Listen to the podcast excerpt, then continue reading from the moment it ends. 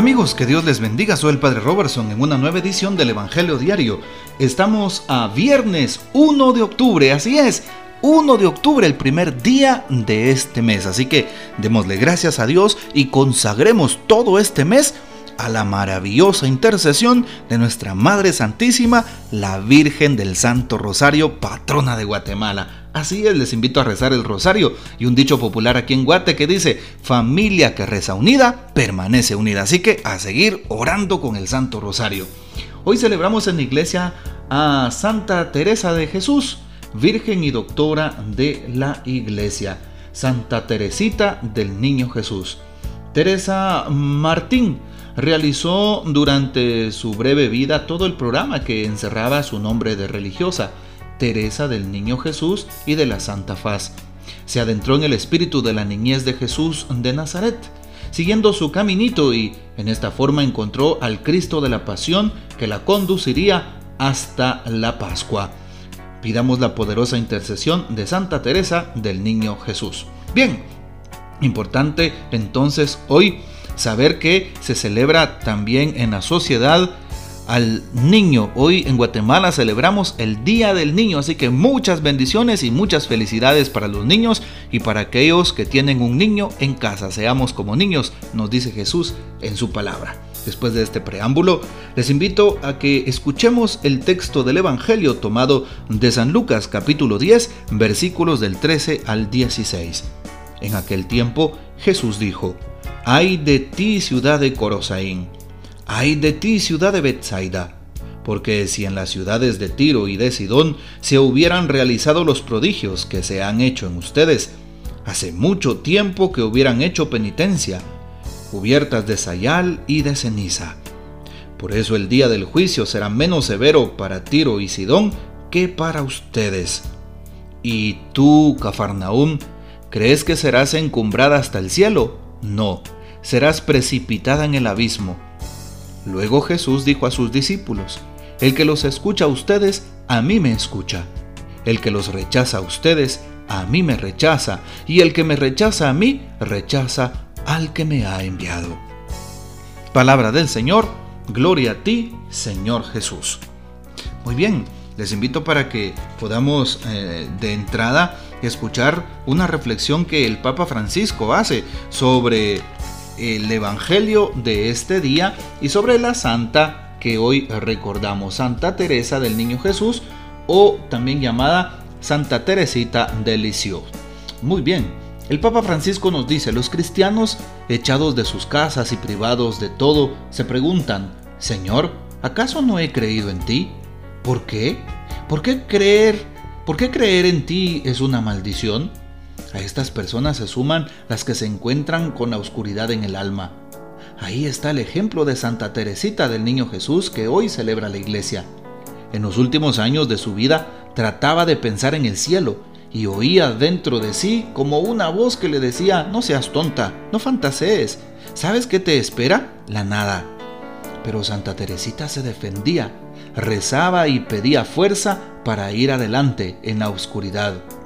Esto se llama entrar en paciencia, una virtud que hay que cultivar con la oración, porque nuestra vida es muy fácil si las comparamos con las de tanta gente que casi han perdido la memoria, la esperanza, que son exiliados hasta de sí mismos. Esto lo decía el Papa el 30 de septiembre del año 2014. Qué importante entonces escuchar lo que hoy nos dice el Papa en esta hermosa reflexión que nos lleva a pensar en la vida de esta mujer que ha sido santa. Y aunque Santa Teresita del Lisieux o del Niño Jesús fue una monja contemplativa, es declarada también en la iglesia como eh, doctora y patrona de las misiones. Imagínense ustedes, nunca salió de su celda y es considerada patrona de las misiones. ¿Por qué? Ayer hablábamos en el Evangelio sobre la misión de la iglesia, la misión de todo cristiano. Es considerada una misionera y la patrona de las misiones porque desde su celda, desde su cuarto, pedía por los misioneros, pedía por la iglesia, pedía por la evangelización. Así es.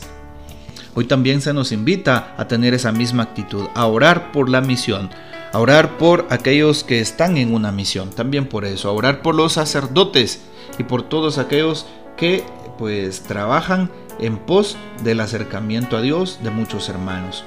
Hoy el texto bíblico nos pone los famosos ayes de Jesús. Ay de ti, Corosaín. Ay de ti, Betsaida. Dice hoy Jesús al eh, tomar la palabra. También eh, lo dice al respecto de Cafarnaum. Ay de ti, Cafarnaum. Así es. Son ciudades Corosaín, Betsaida, Cafarnaum, por las cuales pasó Jesús. Pasó anunciando el reino. Son ciudades precisamente de judíos que se supone creían en la palabra de Dios, que conocieron el mensaje de, Jesús. Jesús alguna vez pasó por Tiro y Sidón, que son dos ciudades marítimas, precisamente están a la orilla del mar y por lo tanto son eh, pues llenas de pues muchas personas, ¿sí? Muchas personas. Y llama la atención porque son personas venidas de distintas culturas y por eso ahí sobreabundaba el pecado. Pero Jesús dice que Tiro y Sidón serán tratadas con menos rigor.